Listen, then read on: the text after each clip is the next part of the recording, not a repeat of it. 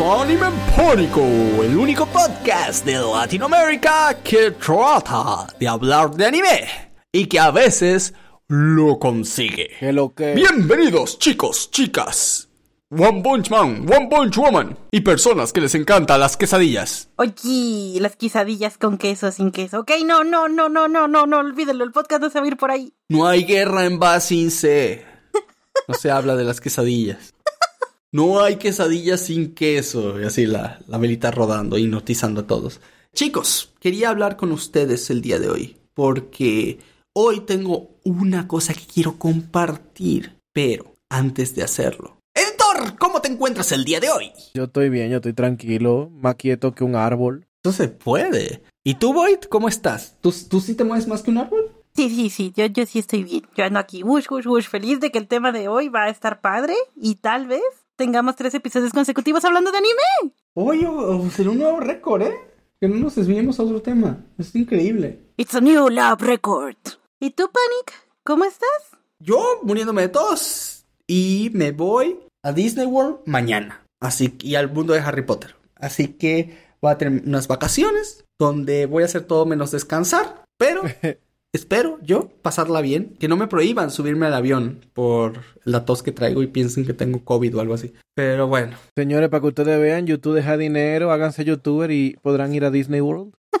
No, ese dinero no salió de YouTube para nada. Ojalá. Ya quisiéramos. Miren, chicos, chicas, recuerden los que siempre les he dicho en mis directos. No se hagan youtubers. Esta cosa no deja dinero. No tiene ningún sentido de que ustedes pasen tanto tiempo y esfuerzo por aquí. Y otra cosa, y otra cosa muy importante. Si yo te digo que no te hagas youtuber, menos te hagas streamer. Mucho menos. Porque eh, si para mí YouTube es difícil ser streamer es, es 200 veces más. Porque sí, te la pasas cuatro horas transmitiendo para dos o tres personas. Y puede que, que, que, incrementes tus views de dos o tres personas a 10 o a 15 si tienes mucha suerte. Pero déjame decirte que el 99% de las personas en Twitch no transmiten para más de 10 personas, ¿vale? Y la única manera que yo considero que se puede hacer para construir una audiencia es creando contenido, ya sea en TikTok, ya sea en YouTube, ya sea en Instagram, y de ahí jalarte la gente para que te vean tus directos. Entonces, esa es la manera orgánica que todo el mundo que sepa sobre este tema te va a decir para crecer. Los primeros que crecieron solo haciendo streamers fueron porque lo hicieron al inicio, cuando básicamente no había casi competencia, y las páginas como Twitch recomendaban incluso a los streamers pequeños. Al día de hoy eso no ocurre, así que no te hagas esperanzas, dedícate a algo que sí de plata. Y nosotros lo haremos, así que hablaremos de anime. O trataremos. o trataremos. Por lo que el tema de hoy, chicos, chicas, chicos, chiques, es... ¡No! ¿Cuáles son nuestros protagonistas de anime favoritos? ¿Vale? Entonces, teniendo esta pregunta así, derecha, concisa, maciza en la puerta, editor, ¿cuál es tu protagonista de anime favorito? Eh, curiosamente, Tomoya de Clara no es mi protagonista favorito del anime. ¿Qué?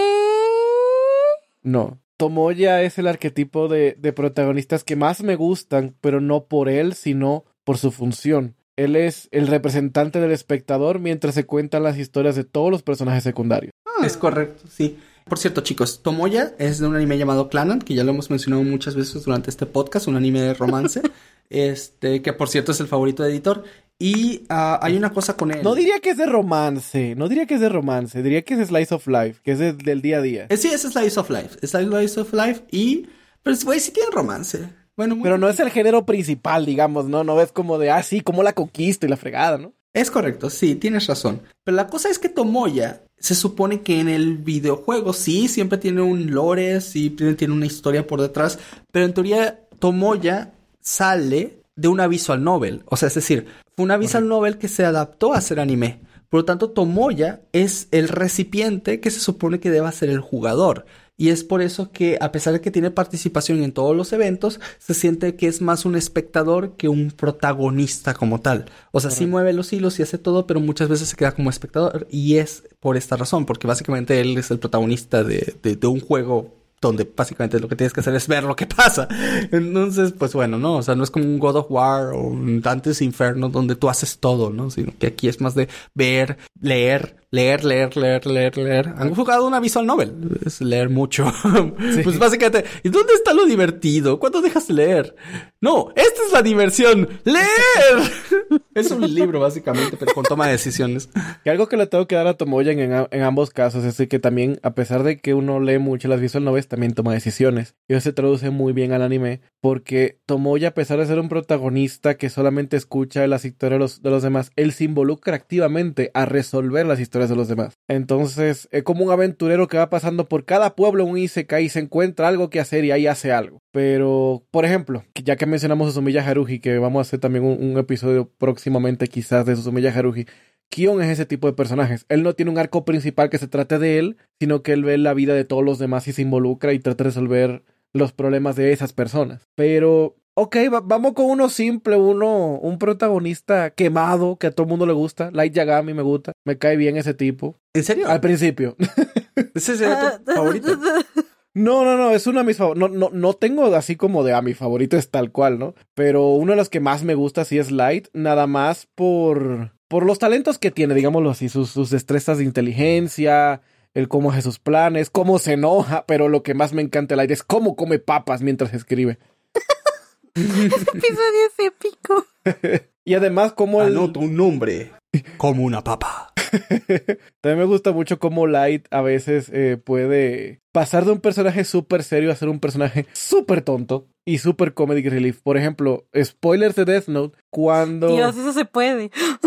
Y, y, estos sí duelen, así que miren, los que no han visto Death Note, este, no sé, tapes a los oídos por 30 segundos, pero si no le importa después aquí va. Cuando Light se borra la memoria a sí mismo para poder atrapar a él y asesinarlo, él se vuelve la persona más goofy, tonta y divertida del mundo. Cuando se pelea a patadas mientras está esposado con él, mientras Miss está viendo. O sea, nunca esperé ver ese comedic relief en Death Note y me dio risa. Porque ver a Light bueno y a Light malo hasta le cambia el peinado. Es una cosa muy rara pasa a parecerse a Troy Bolton de High School Musical o a un Jonas Brothers a pasar a parecer un psicópata.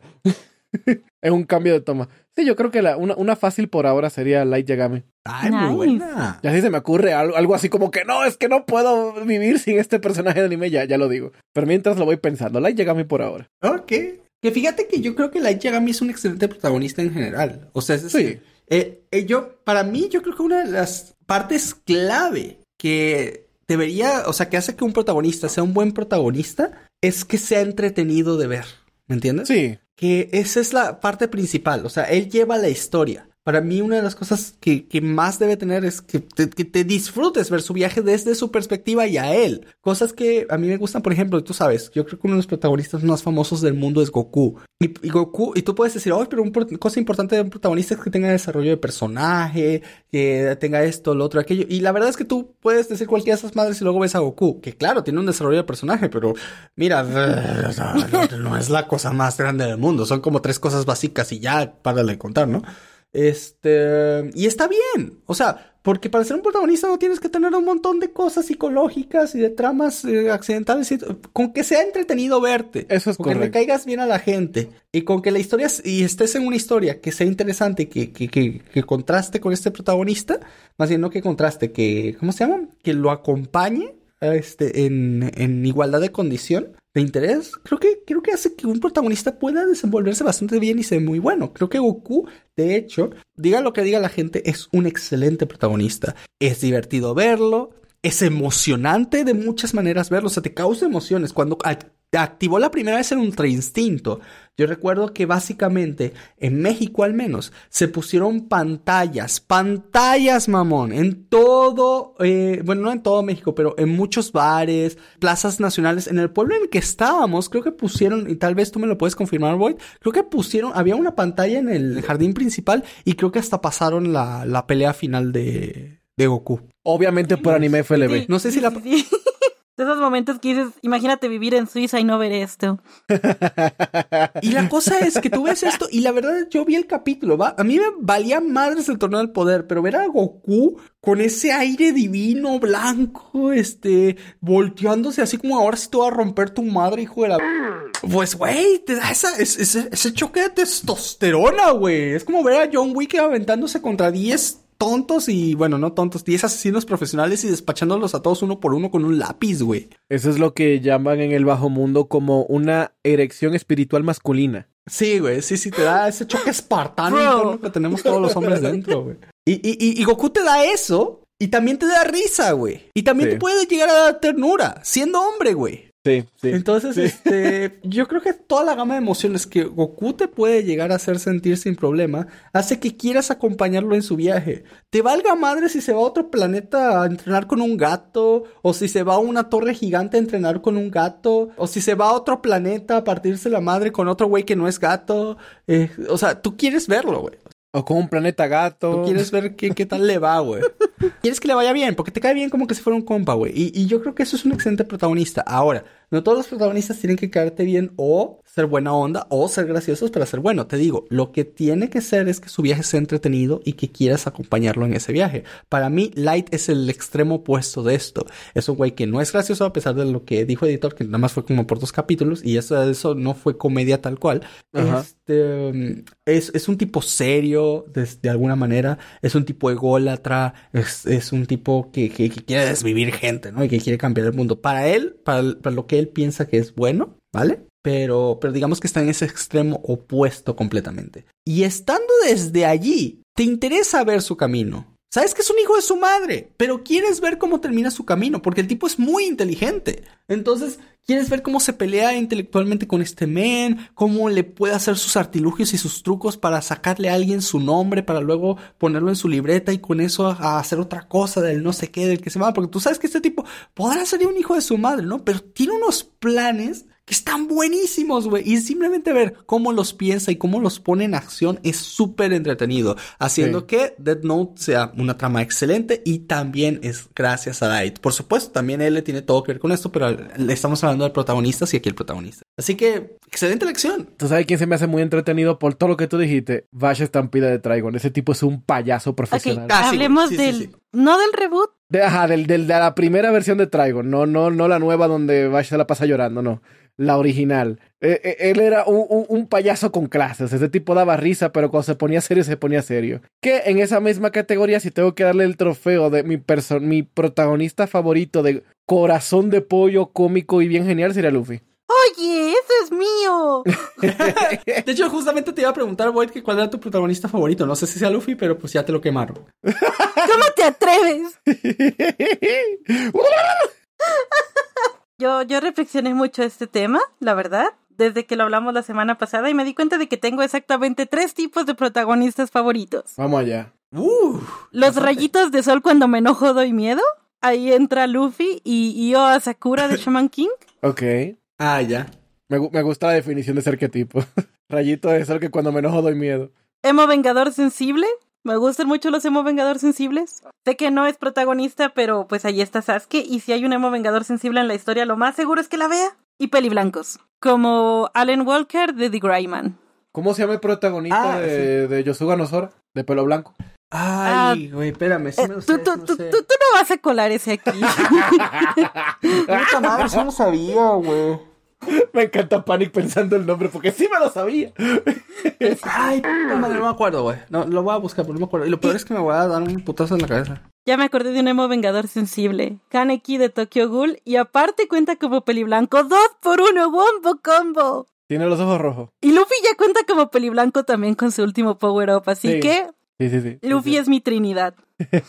El Padre, el Hijo y el Espíritu Santo del anime en Void. ¿Y tú, Panic? Para mí. Ay, güey. He hablado tanto de esto que ya podría parecer disco rayado, güey. Tenga top Pagura el Lagan, vámonos. Hasta me da... No, güey. no, ¿Mushoko? no. Fíjate ¿Mushoko? que ¿Mushoko? sí. ¿Rudios? Fíjate que Simon de Tengen Toppa Gurren Lagann, que por cierto, para, de nuevo, para los nuevos en el podcast, Mushoko, eh, pero- Mushoko no, es Tengen Toppa Gurren Lagann. Ya lo infectamos. ¿eh? Este, Muchoco. este- Muchoco. Eh, Tengen Gurren Lagann es mi anime favorito, ¿vale? Hasta el momento, hasta el momento. Y la cosa es que eh, Simón, el, protagonista real, no fue alguien al que yo del que yo quisiera seguir la historia. De hecho, Simón como protagonista no me gustaba. De hecho, no me gustó hasta la segunda parte de la historia. Antes de eso era muy, muy humano, sí tuvo su desarrollo de personaje y todo lo que quieras, pero realmente acompañarlo en su, en su viaje no era lo que como espectador querías hacer. Y- pero lo mejor de esto es que la serie lo sabía, güey. Porque precisamente tú crees que el protagonista va a ser otro, otra persona, ¿no? Que es como, por así decirlo, el hermano mayor de, de Simon. Pero no es él. El protagonista real es Simon, que era el niño. Y cuando te lo dejan saber y el otro protagonista, por así decirlo, que nunca fue el protagonista, lo deja la historia, toda la responsabilidad de todo cae en Simon. Y toda la gente sabe que cae en ese niño, pero él no quiere asumir esa responsabilidad porque siente que no le corresponde, que no es su viaje, que no es su responsabilidad hacer todo esto. Y de hecho hasta se encierra y quiere renunciar a esto.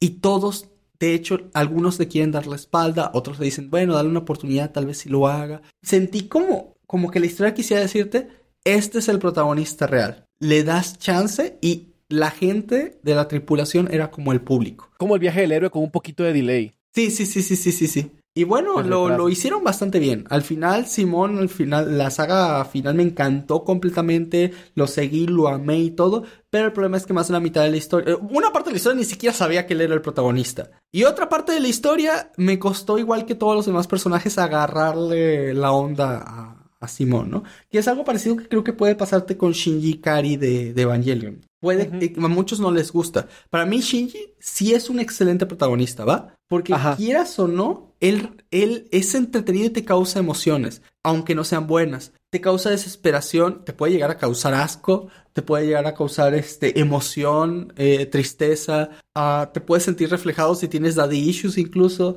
Eh, hay un montón de cosas por las cuales yo creo que es interesante ver a Shinji, porque Shinji no es solo un llorón y ya, es una persona así de emociones a flor de piel muy seguido, pero tiene que ver con todo con el contexto en el que él está, ¿vale? Eh, entonces sí es alguien al que tal vez no le agarres cariño como de, ay, quiero cuidarlo, quiero verlo en su viaje como, como fue con Goku, ¿no? Pero si dices así como de, no mames, este, este mundo está tan jodido y yo sí quiero ver cómo, cómo este güey al menos sigue adelante, ¿no? Porque la ha pasado muy fuerte. Y sabemos que en cualquier momento se va a petatear, así que mínimo vamos a acompañarlo un ratito, ¿no? Así es como yo lo siento de, de mi parte. a- Curiosamente. Boyd y yo estuvimos hablando un poquito de Shinji hace unos días. Y estuvimos de acuerdo de que Shinji es un buen protagonista, pero normalmente no cae muy bien. O sea, él está muy bien escrito. Pero fuera de eso es. no, no cae tan bien. Es que, que creo que ahí cae otro tema que tuvimos, que la mayoría de la gente espera que los protagonistas sean perfectos. Sí. Y a algunos a veces se les olvida que son niños, en la mayoría de este caso. O sea, ni Ajá. siquiera tienen 16 años. Entonces, como que las rabietas, las formas infantiles que tienen, el hecho de que no quieran tomar la responsabilidad es completamente válido. Porque planteate, tú a tus 13 años de edad no quisieras sacrificar tu vida para salvar el universo. Exacto. Y a eso Tú solo quisieras jugar con tus amigos. Ajá. O tener amigos. Exacto. Pero fíjate que incluso el caso de Shinji, uno está acostumbrado a compararlo a otros personajes de 14, 12, 11, 10, 15 años, que tiene la madurez de un señor de 70 por alguna razón en cada anime. Sí, y la güey. fuerza de voluntad de alguien que es, ha sido inmortal por milenios. Y Shinji es el de los pocos personajes de 14, 13 que en una situación tan jodida se comporta como una persona. Con reacciones normales. O sea, todo el mundo de, ay, Shinji, bien pendejo, súbete a Eva. Es como, súbete tú. súbete tú, ¡Tú, León. mamón! Tú con, con 30 años, abusador.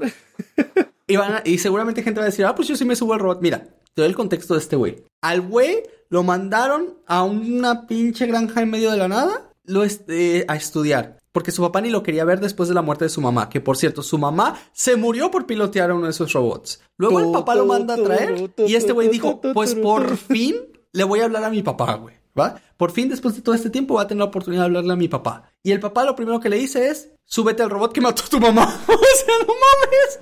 ¿Me entiendes? O sea, güey, tantita madre. No puede, está muerta. Y, y- y todavía lo chantajean emocionalmente, porque le dicen, si tú no te subes, voy a tratar a esta morra, a la que estaba piloteando anteriormente, la voy a volver a subir al robot. Y la tipa está hecha completamente destrozada, ¿no? O sea, está, Está ya hecha en, boruto. en condición para hospital. Está hecha boruto. Este, pero sí, ya está en condición que va para el hospital y lo chantajean emocionalmente. Pues así como está, así que al borde de la muerte la vamos a tener que volver a subir para que vuelva a pelear. ¿Es eso o te subes tú, no? Y a todo esto, Mames. Shinji lo único que le está diciendo a su papá, lo único para lo que él fue aparte de verlo es como de, ¿para qué tú me llamaste? ¿Querías verme? ¿Para qué querías verme después de tanto tiempo? Él de, tú vete al maldito robot o voy a matar a la tipa que está ahí casi muerta. ¡Papá! Yo solo quiero tener un papá. El papá, entendible, no quiero.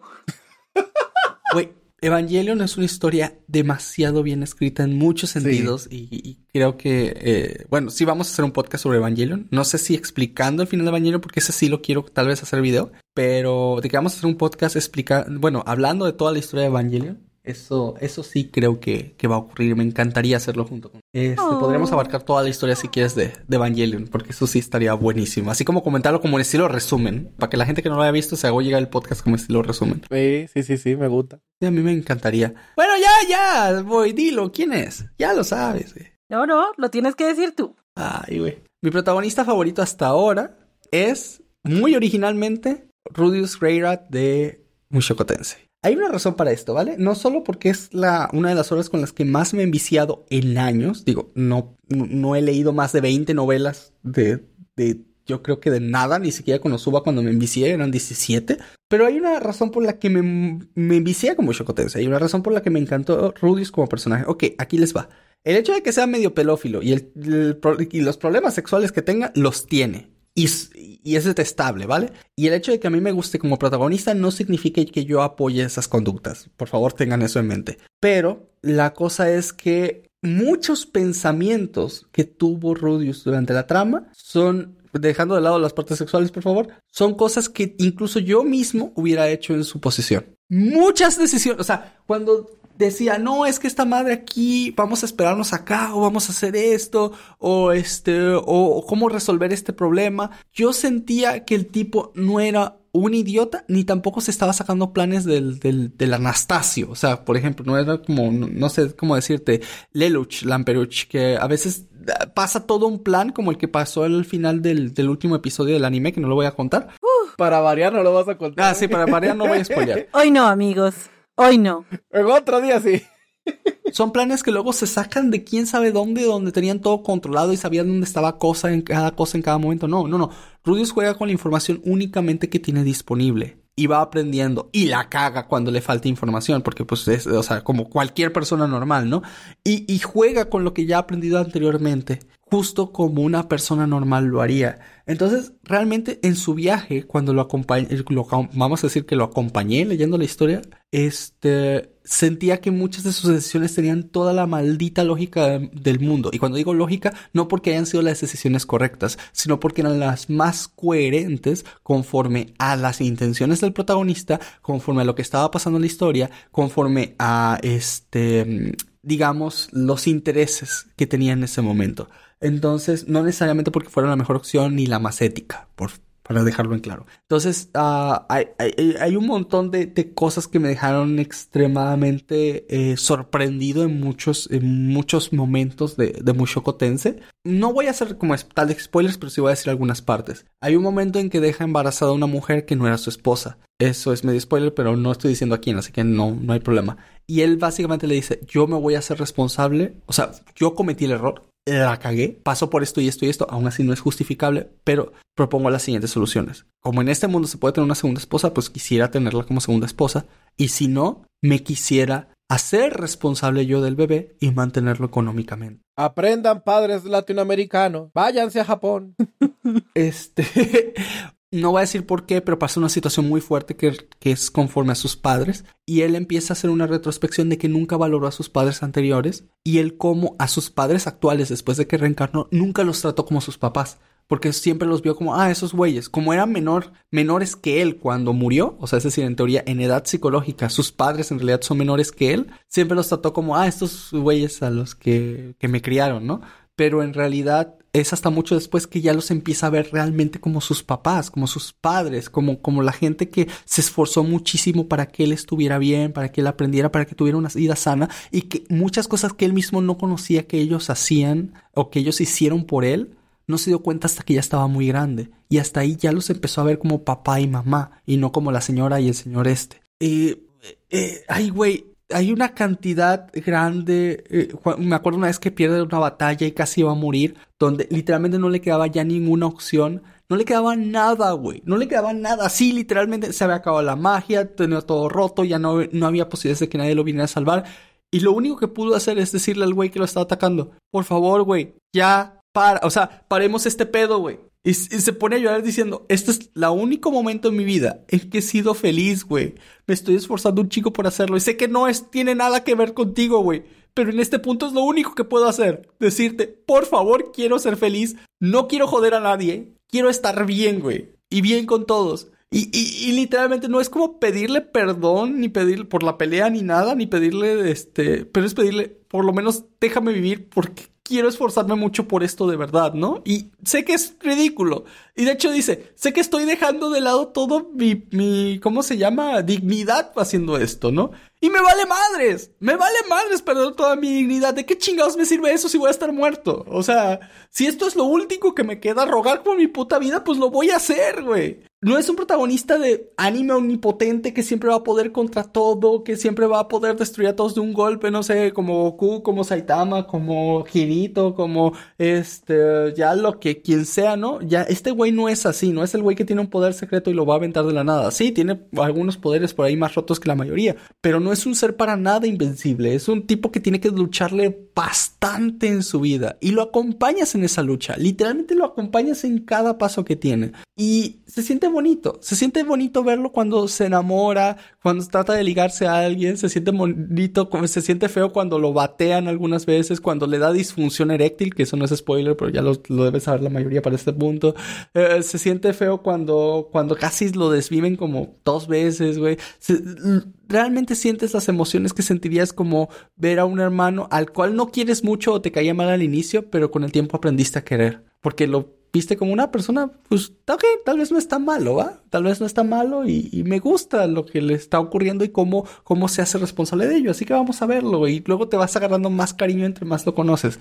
Así que sí, definitivamente por muchas razones Rudius Greyrat es mi protagonista favorito. Que se nota que no le gusta mucho a Kutense, ¿eh? Nada más es una obsesión de ahora, ¿eh? Es que eres el único que falta en esta secta, editor. Si no, tú también estarías conmovido por todo lo que escuchas. No, no, güey, no. No, no, no, no, no. No, Mushoku Tensei no es para todo el mundo. O sea, no necesariamente uh, que, que, a nosotros nos gusta, porque yo sí creo que es una excelente obra, la neta. Yo sí creo que es una excelente obra, pero pues bueno, siempre depende del gusto personal de cada persona. Editor se vio Game of Thrones. Sí.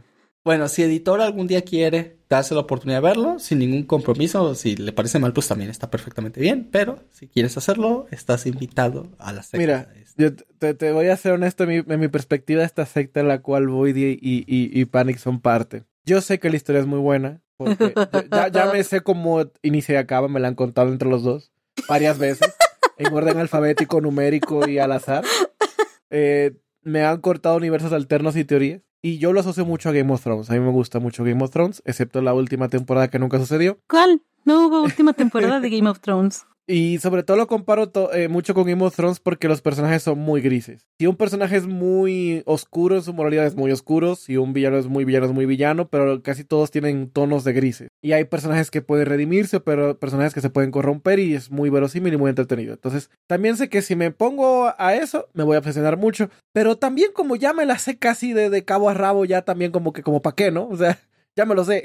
Entonces, yo sí, muy, yo sí soy muy, una persona muy sensible a los spoilers en general. Y si ya me sé el spoiler de algo, pues ya me sé la historia. Normalmente yo veo las cosas no por la acción o por la animación o lo que sea, la veo por la historia. Soy más, más fanático de una buena historia que cualquier otra cosa. Entonces, sé que es muy bueno Mushoku Tensei. Me consta que es muy bueno. He visto los episodios por el trabajo que hacemos en Panic Flash. He subido más o menos las novelas por ustedes dos, pero fuera de eso es como de no, no, no le tengo tal vez el cariño porque no lo vi con ojos ciegos, digamos así. Ya sabía qué tenía que hacer, qué, iba a pasar. Pero sé que es buena, me consta que es buena. Le, le, aplaudo eso. Le aplaudo sobre todo lo que eh, hemos hablado mucho, muchos podcasts. Se atrevió a hacer un Tensei muy diferente. No, no es como el Tensei normalito. Entonces al salirse del, del, del, del, molde es muy bueno y eso se lo felicito. Pero de que yo diga, no, pues sí, un día me voy a dedicar a ver todo el anime mucho Tensei y lo dudo mucho. Al menos que sea con Void. Si Void tiene ganas de reverse. Sí, sí, sí, sí, sí ahí sí lo veo, pero fuera de eso, como que por mí mismo no lo haría. Estoy segura que cuando salga la segunda parte de la segunda temporada sí me gustaría como que por lo menos reverlo en oh, sí, güey. Ah, para tenerlo fresco. está bueno. Además, perdón, ya, se volvió otro, otro podcast de Mushoku, ¿no? Pero la animación de Mushoku está bastante bien. Excepto en uno que otro capítulo, ¿no? Que, pero sí, es bastante buena. Güey, yo te, yo te voy a decir una cosa que me sorprendió de Mushoku, que yo no sabía que se podía hacer en los animes. Esto ya lo he mencionado en otros podcasts, pero déjenme lo digo porque me encanta. En la primera temporada no hay opening. Y, y tú dirás, ajá, ¿y eso qué? Güey, sé que se escucha tonto si quieres verlo así, pero el hecho de que estés viendo un capítulo que empieza así tal cual y de repente el opening es solo la música, que ya sabes que ya inició el capítulo. Entonces te ponen la música de lo que corresponde con imágenes como estilo estáticas de lo que pasó en la vida de los personajes durante ese tiempo que no los viste. Digamos que del capítulo 1 al capítulo, por ejemplo, 2 o del 2 al 3, ese tiempo que se supone que te perdiste, te lo, te, lo cuentan así. Aunque hayan ido solo de un lado para otro, aunque se hayan comido en un bar un ratito o hayan ido a pescar algo. Es como una pantalla de carga. Y siempre imágenes diferentes dependiendo del contexto en el que estén. Que si tú eh, los puedes ver y, y, no solo son imágenes estáticas porque sí, a veces los ves desde un vitral, desde una ventana, desde arriba. O sea, son, son vistas bastante originales mientras suena la canción que se supone que debería ser el opening. Pero no dura nada. Son 10, 15 segundos de esa madre y otra vez a lo que vamos, güey. Es, ese tipo de presentación de capítulos se me hizo como muy, perdón por que lo diga, se me hizo como profesional, ¿me entiendes? Se me hizo como, como más calidad, o sea, es, algo que no había visto antes, es como, porque no estás viendo por todos lados el título, el director, el productor, el de esto, el otro, y la misma música con la misma animación siempre que pasa en todos los openings, no, estás viendo una casi como fue Chainsaw Man, un ending, para, un ending para cada capítulo que le dio como un toque extra. Bueno, aquí es un opening, digamos por así decirlo, muy básico, diferente para cada capítulo, pero de, lo suficientemente rápido para que no te lo esquipes. O sea, para que, para que veas lo que le pasó a tus compitas durante este tiempo y luego seguimos rápido a la historia por donde íbamos, güey. Y eso, no mames, o sea, fue una de las cosas que a mí más me encantó de la primera temporada de la animación de Mushoku Tensei, pero bueno, quería decirlo. está muy, se, aprecia mucho ese nivel de originalidad. De hecho, justamente fue una de las primeras cosas que le dije a Editor que me gustaron mucho. Sobre todo me gustó cuando están entrenando a Eris y te muestran cómo va cambiando la estación hacia el invierno para que no te tome de golpe como de ah, ahora estamos en invierno. Sí. Priceless. Ah, Oigan, pero vamos a ponerle sopita, vamos a ponerle sazón, vamos a ponerle picante a este podcast, vamos a hablar Ah, claro, claro, claro, claro. Más, vamos a, vamos a darle este más sazón a otros protagonistas de anime, aunque sean los famosos, aunque sean los famosos. ¿Qué opinan ustedes de Naruto Uzumaki? ¿Qué calificación le damos como protagonista? Como que si hubiéramos todas las calificaciones. no, no, no, no, no, espérate, espérate. Vamos a hacerlo así, vamos a hacerlo así. Oh, no lo sé, muy básico su outfit. Siempre naranja, nunca le varió. Mm, mm, y bichota no se veía. Técnicas originales nada más por sus...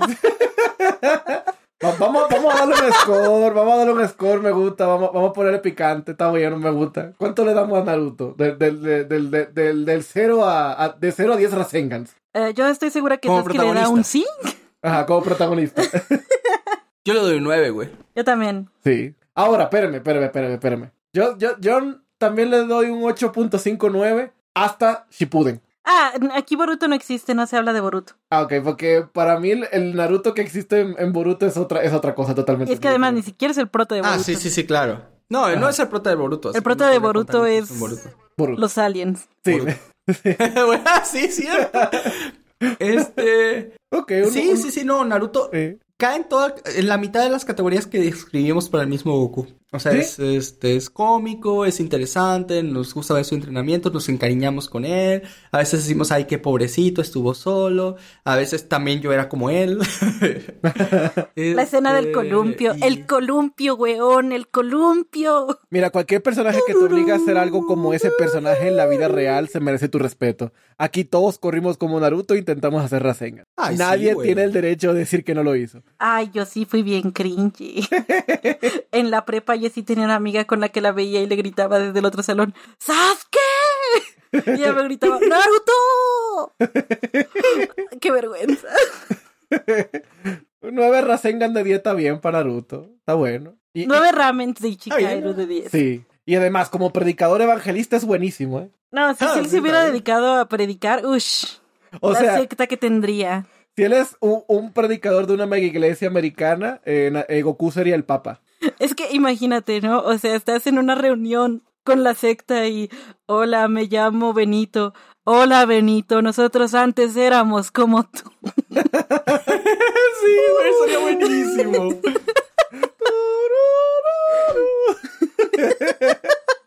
Ok, otro protagonista. Yo creo que uno de los más queridos en la historia del anime y que todo el mundo dice que tiene uno de los mejores, digamos, este, una de las mejores historias por detrás. Monkey y Luffy, claro que sí. no, no, no. Edward Elric.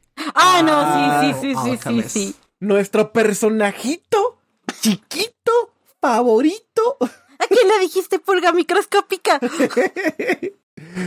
¿Cuánto le damos de calificación del 0 al 10? 10 automails Sí. de 10. Yo le doy 10 transmutaciones de 10. 10 de 10, todos Sí, 10 de sí, sí. 10. Sí, sí, yo le doy 10. Así de huevo. Sí, sí, sí, sí. Le- le- le voy- y No. voy a justificar mi respuesta como si fuera examen de colegio. ¿no? Ajá. Dale, dale, dale, dale, dale, dale. Edward evolucionaba como personaje y no se salía de personaje. Es raro. Porque hay veces que los animes les gusta hacer que el personaje, porque adquirió X o Y Power Up, ahora es un personaje totalmente diferente. Y Edward hasta el final, ojo, estoy hablando de una persona que no vio Brotherhood, solamente vio la... la- Eh, la Era primera. lo que te iba a decir. Ojito que, que y eso que no viste la Brotherhood, papá. Ajá, exacto. Y eso que me encantó como personaje, ¿ok? O sea, él tenía su misión desde el día uno y la llevó a cabo y esa fue su prioridad y él evolucionó según su viaje del héroe a partir de eso. Y no solamente eso, cuando estuvo en decisiones totalmente críticas, como la primera que hizo iniciando el anime hasta la última, se mantuvo dentro del personaje, fue una perso- un personaje coherente, ¿ok? Eso para mí lo hace increíblemente bueno. Incluso estoy ignorando la película, la que salió después de- del anime, que viajaron al pasado y que la fregada... No hay película de Basing es- de ajá. Full Metal. Entonces estoy pasándome la, ¿Cuál en- en película, la- que, ¿Cuál película que viajaron al pasado? Ah, Conquistador de ya, Zambala, la ¿no? Algo así. Conqueror Sol- Ajá, sí, Conqueror La que no Sol- existe Zambala. en Basing C. Ajá. Sí, E- porque hay otra que es la aire. de la del Brotherhood, ¿no? ¿Cómo se llama la del Brotherhood? Este, el reino de no me acuerdo qué, bueno, pero ajá. Que no sé, que, que el papá estaba vivo y que parecía como una cosa como una Alemania nazi bien rara. No, yo no, yo no Sí, entendí. sí, sí, sí, sí. Pero, pero Edward, o sea, supo sacrificarlo todo por todo desde un inicio hasta el final. Eh, y, y eso, eso se aprecia mucho con un personaje de anime. Y es de los pocos romances justificados. Sí, que oye, terminan sí. bien. Sí, Oye, sí, sí, sí. estoy de acuerdo. Estoy de acuerdo, Sí. sí, totalmente de acuerdo. Si no se quedaba con Winry, tomaríamos Jerusalén. Sí, sí, sí. Y además, voy a decir, voy a decir otro, otro detallito aquí. Edward es de los pocos personajes que yo me creo que es un hermano. Hay muchos hermanos en el anime que son muy estereotipados, pero Edward y Alphonse se sienten como hermanos. Si te las, si te lo compras. Algunos como, ah, sí, el hermanito, la hermanita chillona que molesta mucho, etcétera, etcétera. Pero hay veces donde a Edward le toca ser el maduro, o le toca ser el llorón, o donde a Alphonse le toca ser el maduro, ser el llorón. Sí. Donde Sí, se sí, pelean y cada quien por su camino y luego se vuelve. ¿Te lo crees? Está también escrito. ¡Coño! ¡Wow! Tocamos fibras sensibles por aquí. ¿Tú cuánto le das, Panic? Es una excelente pregunta. Porque estoy recapitulando todo. Bueno, no, no, ¿cuánto le das? Sino del cuando- 0 al 10, ¿cuánto le das como un personaje, no? Porque sé que de que le das, le das, eso lo sabemos. Este, la cosa es, la cosa es que estoy pensando en todo su viaje, ¿vale? Y sí estoy entre un 9 y un 10, ¿vale? No, eso sería un 9.5. qué Pero-. Ok. Full Metal Alchemist está también escrita que no necesita de Edward para seguir siendo interesante y seguir siendo bueno, ¿sabes? Sí, sí, sí. Podría haber visto la, la, la, la vista desde, desde todo lo que estaba pasando por Roy Mustang o desde Mace Hughes y hubiera sido igual de interesante y de bueno para mí. Claro, el Edward y Alphonse le dan una capa de profundidad muy grande eh, sobre su pasado y lo que pasó con su mamá y todo lo demás. Pero siento que si lo hubiéramos visto desde la vista de otros personajes, incluso ellos hubieran sido eh, personajes secundarios, hubiera sido igual de interesante. Con varias variaciones, obviamente, pero, siento que la historia está tan bien hecha que hubiera sido igual de interesante. Entonces siento que son excelentes protagonistas acompañados por una excelente historia. Pero la excelente historia a veces hace que pierdas a los protagonistas. De nuevo, esto no es malo. Esto no es malo, ¿va? De hecho, si yo pensara en qué protagonista le podría dar un 10, así, de toda la historia del anime. Sí, sí, sí, sí, sí, ya saben que es este Rudius. Este, pero estoy pensando en otro. Estoy, tra- estoy tratando de ver a otro. Pero es que con Rudius es injusto. Con Rudius es injusto porque toda la historia transcurre desde sus ojos. Entonces nunca lo pierdes de la trama. Porque nada pasa sin que sepas dónde está él o que, que pasa, o que, o que quieras saber qué pasa con él o dónde está o cómo se están moviendo las cosas que están alrededor de él porque lo ves desde su perspectiva. Entonces es injusto. No lo podría comparar con Edward o Alphonse, que es una historia que se, como se distribuye entre personajes, ¿no? Es interesante, tendría que analizarlo, tendría que analizarlo más, incluso así como hacer una introspección, ¿no? De qué es lo que busco para darle un 10. Bueno, tienes un vuelo por delante. Vas a tener mucho que pensar en ese avión. Imagínate a Panic, ¿no? En, en el ride de Indiana Jones en Disney World pensando, ¿por qué Rudius, no? O sea, Pero le llama a la zafata, ¿no? ¿Quiere más cacahuate, señor? ¿Por qué Rudius es el mejor prota de anime? Y la zafata, te equivocas, mi querido Tomodachi. Eh, te digo que tiene, tiene esta ventaja injusta. Así que tendría que, lo que tengo que pensar realmente son cuáles son los criterios que debería poner para un 10. Eso es lo que realmente es lo que... Eh, Eso, eso- eso es un podcast completo. Por favor, no hagas un Excel, por favor. Vean. Por favor. Escribí una IA para que me ayude a decidir el... Hice una macro que me ayuda a descartar. Este güey tiene un 10 porque sí, güey. O sea, porque sí, porque, porque 10 para mí es perfección. Entonces, si tiene perfección, ¿qué es lo que hace que la perfección sea perfección? Puedo identificar muchos puntos que son muy buenos, que tanto me gustan personalmente como que los sé que son buenos para el público en general como historia, como en narrativa. ¿va? Eso lo puedo identificar. Pero que para un 10 tendría que ser perfecto. Entonces, ahí sí siento como que tendría que ponerme a, a pensar bien por qué diría, por qué yo tendría los, los, los huevos, los pantalones de decir que algo es perfecto. Porque tengo que defenderlo, tengo que sustentarlo. Entonces eso es lo que me hace como pensar. Pero bueno, cambiando de tema, Tanjiro, ¿cuánto le dan de puntuación? Tanjiro. Wow. No, yo no le daría mucho. Yo tampoco, ¿un 4? Sí, un 4. Sí, sí, yo le daría un 4. Entre un 4 y un 5. Porque en general, él, no, él como personaje no es interesante, es más el mundo. Sí. Se me hace más interesante Nezuko. Yo, yo sí le doy un 6, güey. Sí. Y eso que ella no habla en el anime. O Tomioka también se me hace más interesante. Es que me, me, me cae bien, güey. Me cae bien. Este, sí siento que es medio cómico. Sí siento que sus batallas son medio interesantillas, güey. Eh, Pero sí, en realidad lo que carrea es todo su mundo. Los Hashiras, los demonios. eh, Todo, todo. O sea, la historia carrea. La historia carrea muy duro, más que. Yo puedo sentir la gente dejando de escuchar este podcast ahorita. Yo puedo sentir el odio que se me va a venir, pero a veces siento que Tanjiro es medio Gary Stu. Sí, sí lo es, güey. Sí, sí lo es, güey. Sí Sí. lo es. Y eso hace que se me haga súper aburrido Tanjiro. Perdón. Panic, haz lo Perdón. tuyo. Haz lo tuyo, Panic. Di que es un garisto. El contexto del Gary Stu Panic. Creo que lo dimos en el podcast pasado, ¿no fue? Pero, De pero hecho, también lo necesitamos en este- este podcast. Y así como cada Ah, podcast explicamos la trama de Mushoku, hay que explicar que es un garisto ahora. Ah, esta vez lo voy a decir con referencia bibliográfica porque... ¡Vámonos! No, porque...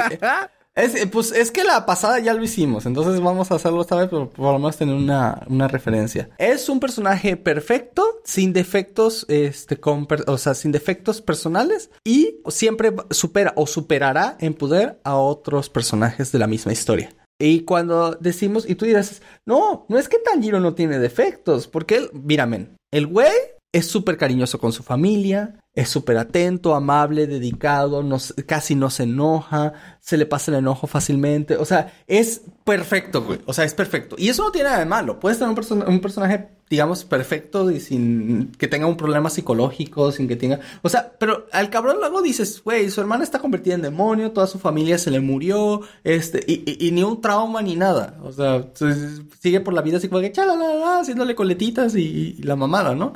Este, y solo se enoja cuando aparecen demonios y ni se enoja porque se los quiere perdonar y la mamada. Entonces, no sé, no sé, ok, va. ¿Puede existir una persona así? Por supuesto que sí. Y ahora nos vamos a la segunda parte. Siempre supera o superará a otros personajes en poder. Eh, la cosa es que, por ejemplo, tenemos a cosas como, como, no sé, Kirito, ¿va? Que ya tú sabes que es el super pro, siempre va a ser mejor que los demás, este, siempre tendrá otro poder por ahí oculto o lo aprenderá. Que Una segunda espada de la nada. esté, o sacará una espada de no sé dónde. Muy parecido a lo que pasa, al menos para mí, y perdonen porque voy a atacar a otro fandom. No, no es ataque, no es ataque. En realidad a mí me encanta la historia, ¿va? Pero hay que admitirlo, lo que hay que admitir, que es con Rimuru de Tensei Shitara Slime Dataken o con am, Momonga de Overlord, que es que Güey, sí, hay personajes más fuertes que ellos, ¿va? Y muchas veces ellos tienen que hacer estrategias para huir de batallas y han perdido todo lo que tú quieras, ¿va?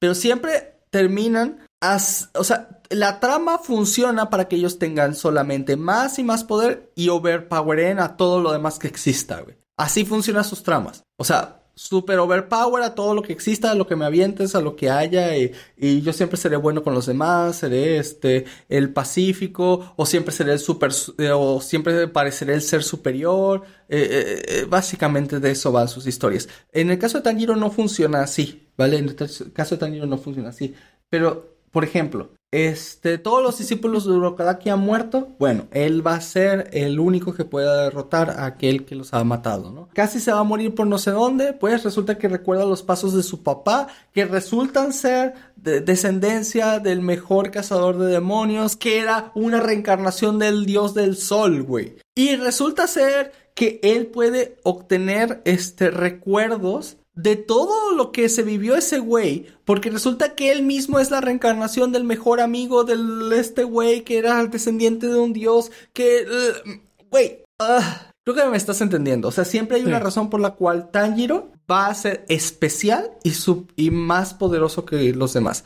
Por ejemplo, aquí no califican cosas como Goku o Naruto. ¿Por qué? Porque Naruto tiene puteros de defecto. Es chillón, malcriado, berrinchudo, es medio tontito, la verdad, o sea, le cuesta mucho aprender o a veces no le cacha las cosas, es a veces es extremadamente ingenuo, o sea, güey, la lista de defectos, de hecho, es, de hecho creo que la lista de defectos podría superar la de virtudes. Y en el caso de Goku pasa lo mismo, o sea, el güey no, no, no, no le cacha nada, está súper distraído, es súper tonto, no puedes decir que es buena persona, es, es, es bastante egoísta en muchos sentidos y no lo digo porque dejó a Milk ahí en medio de la nada con todos sus hijos y se va a entrenar en otro planeta, Y a Picoro dejó a esposas con sus hijos. de hecho, puedes verlo durante la trama. A veces ha robado carne para comérsela él mismo o, sabe que le puede hacer daño a alguien haciéndole alguna bromita, pero aún así lo hace. Este, rompe las cosas y luego no las paga porque dice, uy, ya, me voy, y se va corriendo, güey. Este, a lo que voy es que Goku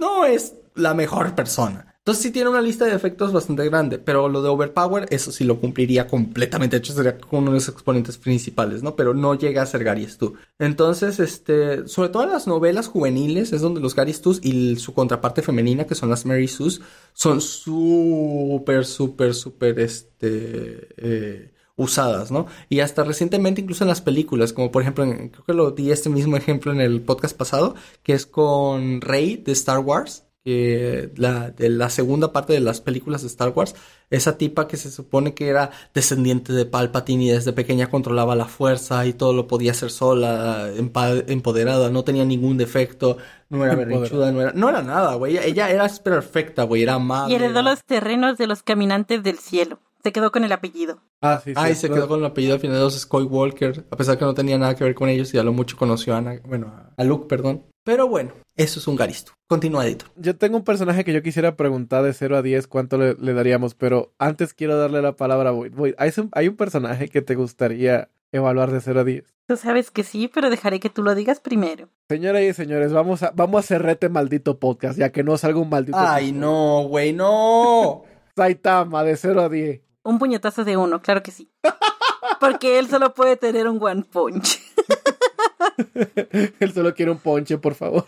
Yo le voy a dar un 4. Yo lo estaba pensando todo el podcast y le voy a dar un 4 a Saitama. Sí, le hace un cuatro. Saitama yo no creo que sea muy buen protagonista porque Saitama sirve para dos cosas. Bueno, tres. Ser un comedic relief de este humor tipo seco, como sarcástico. Dos, hacer unas escenas de pelea epiquísimas que las protagoniza más el villano que Saitama. Saitama sirve para esquivarlas y para terminarlas. Saitama es el que llega a cerrar. Exacto. De hecho, en la segunda temporada Saitama, ¿cuántos episodios hay sin que aparezca Saitama? Hay un montón. Cuando son lo del torneo este que dura un montón sin aparecer. O sin hacer algo de relevancia realmente. Eso es cierto. Aquí. De hecho, eh, ahora que lo pienso, tienes razón, güey. No aparece casi. De hecho, actualmente, en el manga de One Punch Man casi no aparece, güey.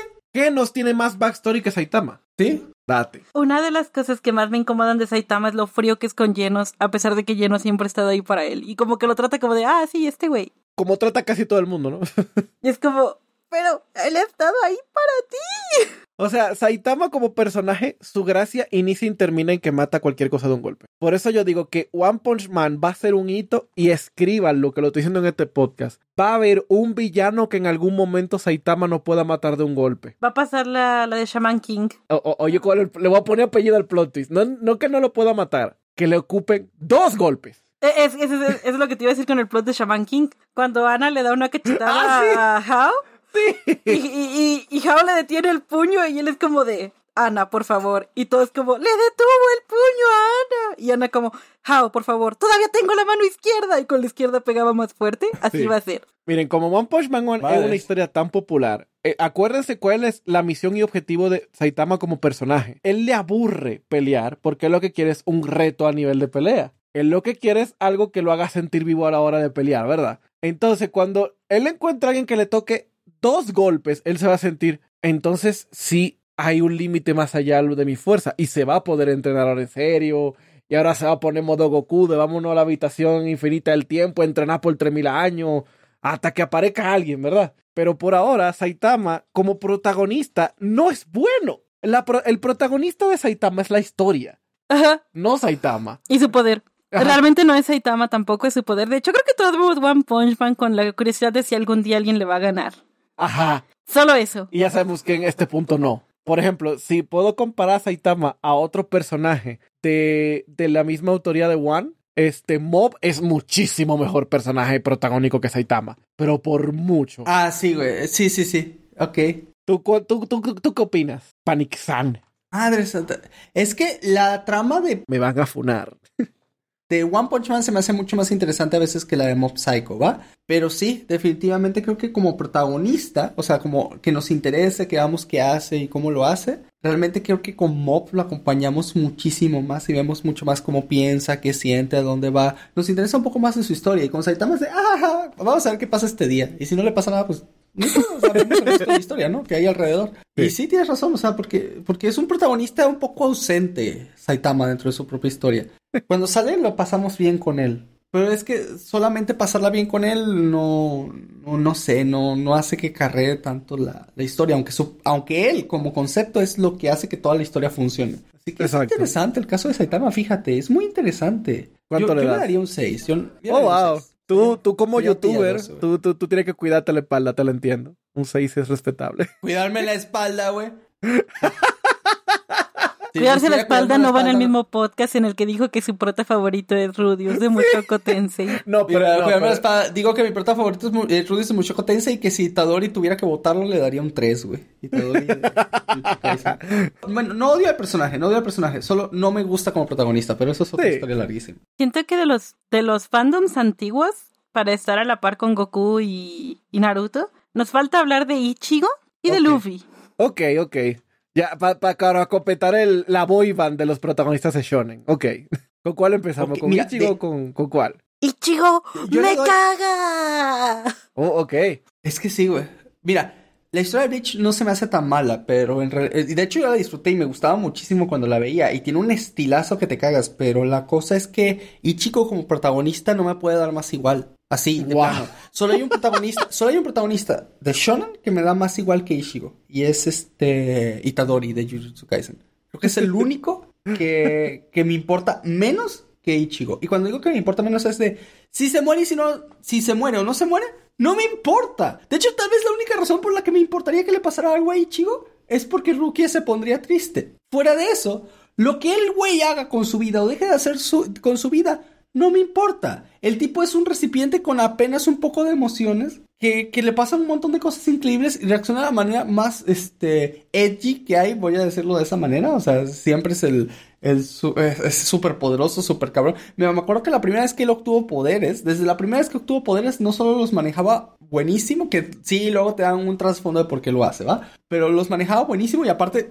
entra con un estilazo así como, ah, te voy a romper tu madre, ¿no? Con una espada gigante y un traje que nunca había usado en su vida, güey. Eh, sí, Chigongari es tú. Simón. Eh, sí, sí, sí, sí, sí, sí, sí, totalmente, sí. A ver, ¿qué defecto tiene Ichigo de personalidad? ¿Defecto o...? Bueno, aquí yo soy total Defecto. ignorante, no he visto Bleach, así que ustedes me dirán. Sería con Void. ¿Qué, qué defecto tiene Ichigo de personalidad? Es que su personalidad es más seca que un limón de taquería. Sí, güey.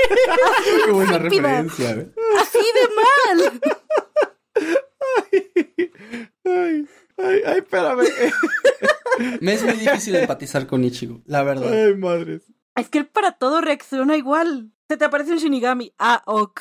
Tienes poderes. Ah, ok. Existe la sociedad de almas. Ah, ok. ¿Te gustas a Orihime? Ah, ok. Tu amigo Chat es mexicano. Oh. No, ¿Te no, gustan los tacos? no puedo creer que en este podcast llegamos a la conclusión que Shinji Ikari tiene más personalidad que Ichigo de Bleach. Simón y por mucho. O sea, Ay, nos van a funar. por lo menos él mostró sus sentimientos. Por lo menos él lloró. Ay, padre de Dios mío. Yo veía a Bleach por el tipo este de cabello blanco que, que manejaba el hielo. Nada más. Wow. ¿Cuánto le dan entonces de, de 0 a 10 espadazos a, a Ichigo? Menos tres limones.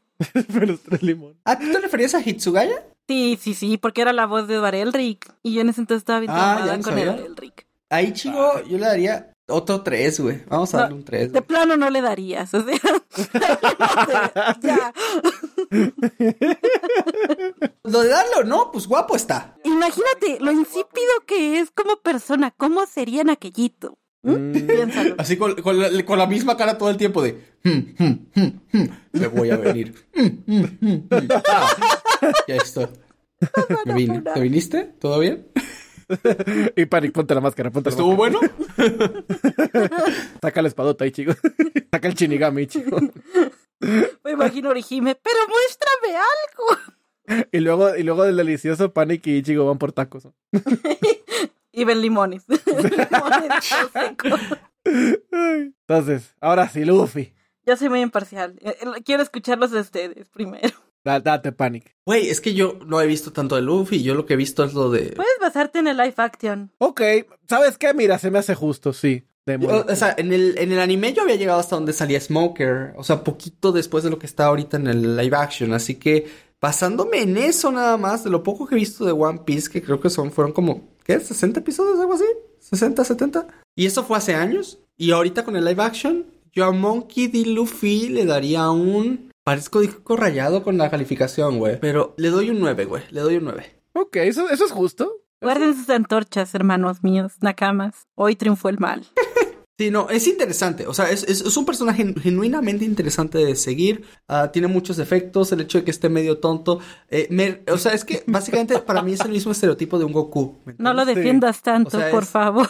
Es, es, medio ego- es medio egoísta, pero torpe. Te saca po- poderes. Te gusta ver su relación con sus amigos.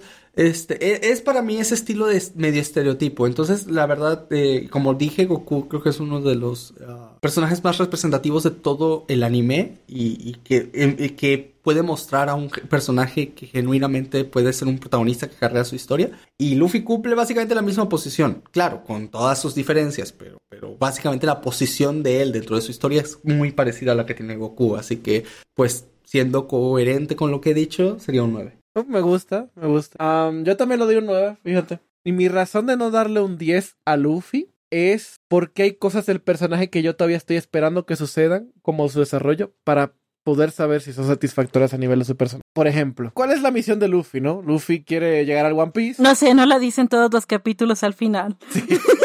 pero te voy a decir algo. Su misión principal de Luffy no es en conseguir el One Piece. Convertirse en el rey de los piratas. Antes de eso hay una misión principal. Antes de que él supiera el One Piece y, del Rey de los Piratas, él tiene una misión. Él quería ser capitán de una tripulación, ser un pirata y divertirse. Todavía me falta ver a Luffy un poquito más como capitán. Ah, bro, es que mira, en el capítulo 700. Ah, Pero como no llegó ahí todavía, para yo darle e- e- e- ese punto extra a Luffy de verlo como capitán, eso es lo que me falta. Pero por las razones que dijo Panic, yo le doy un 9. Además de que Luffy ha logrado algo que... Ah, lo voy a decirlo así. Luffy logra algo como protagonista que solamente Clannad y otros poquitos animes han, han logrado hacerme sentir. Y es sentir bonito en el pechito y hacerme llorar. Él solo, sin más nada. No, no que le pase algo, sino él hacer algo o él decir algo que me ponga el corazón de pollo. Y eso, que un protagonista pueda hacerte sentir algo más allá de lo que esperas de la serie en la pantalla, o un sentimiento tan intenso como son las lágrimas por felicidad, o algo bonito o algo triste, es muy difícil de hacer. No por la situación de la historia, sino por el personaje es muy difícil. Para no dejarlo en 9, lo voy a dejar en 9 y medio.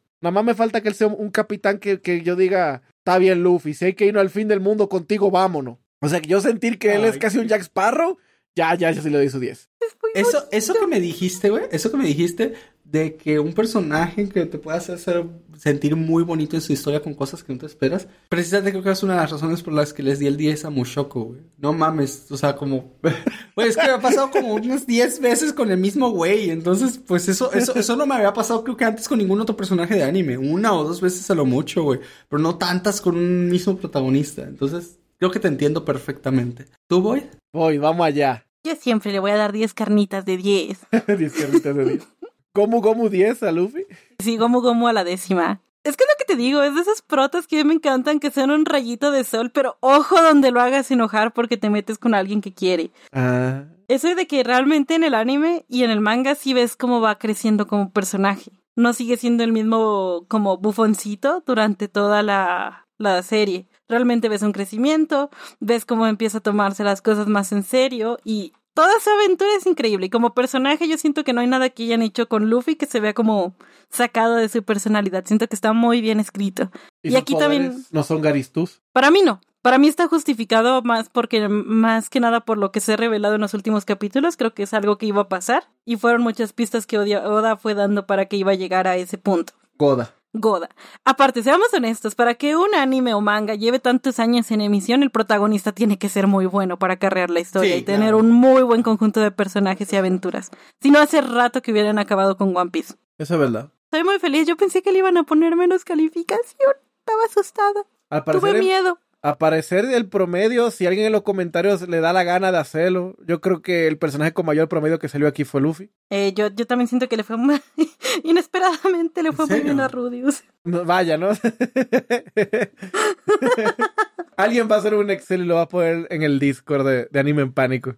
Aquí está la, la tabla de los personajes favoritos y el score que tiene. Es que mira, yo estoy esperando que un día Panic nos mande un mensaje y nos envíe un Excel y nos diga, chicos, esto es más o menos como yo voy raiteando a los personajes. ¿Sale video? Sale video, sale video.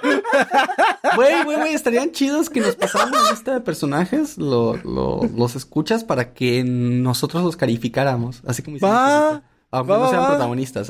Sí, dale, date, sí, date. Lo, lo hacemos para el inicio del, del, del capítulo siguiente. Así como Sí, sí, sí, de hecho estaría bien. Vamos a hacerlo de la siguiente manera. Vamos a crear un post en el foro de Discord, porque digan aquí en la descripción o en el Spotify, liguen el, la descripción también del capítulo, y vamos a construir una publicación que diga algo así como, no sé, calificamos tu personaje de anime, ¿no? Y en el siguiente capítulo vamos a leer esa lista.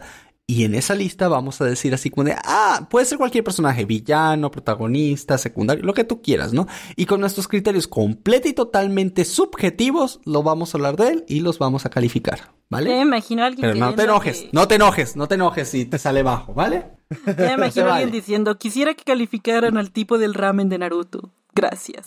Pregunta, ¿cómo qué tanto sazón tiene? ¿Cocina rico? Se ve que cocina malo. Parece que no cambia el aceite. Me gusta, me gusta. Me gusta, gusta, gusta. Entonces, chicos, ¿hoy hablamos o no hablamos de anime? Tenemos racha de hablar de anime. ¡Ay, qué rico! Eso. Así dijo Ali, chico. Ok, no. Ojalá, ojalá. che limón insípido.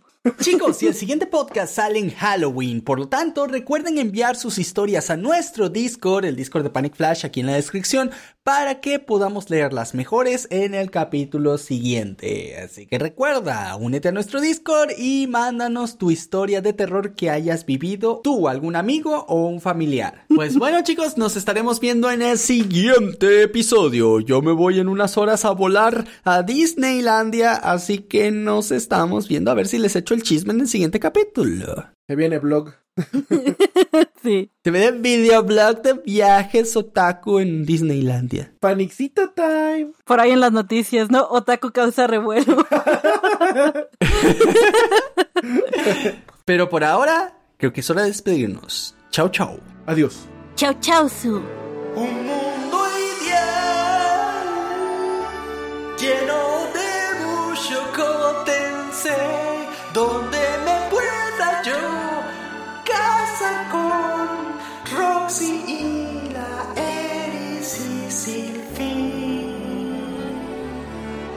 Y también me llevo a mi esposa, por supuesto. Cuatro no son suficiente multitud. Casi te mueres.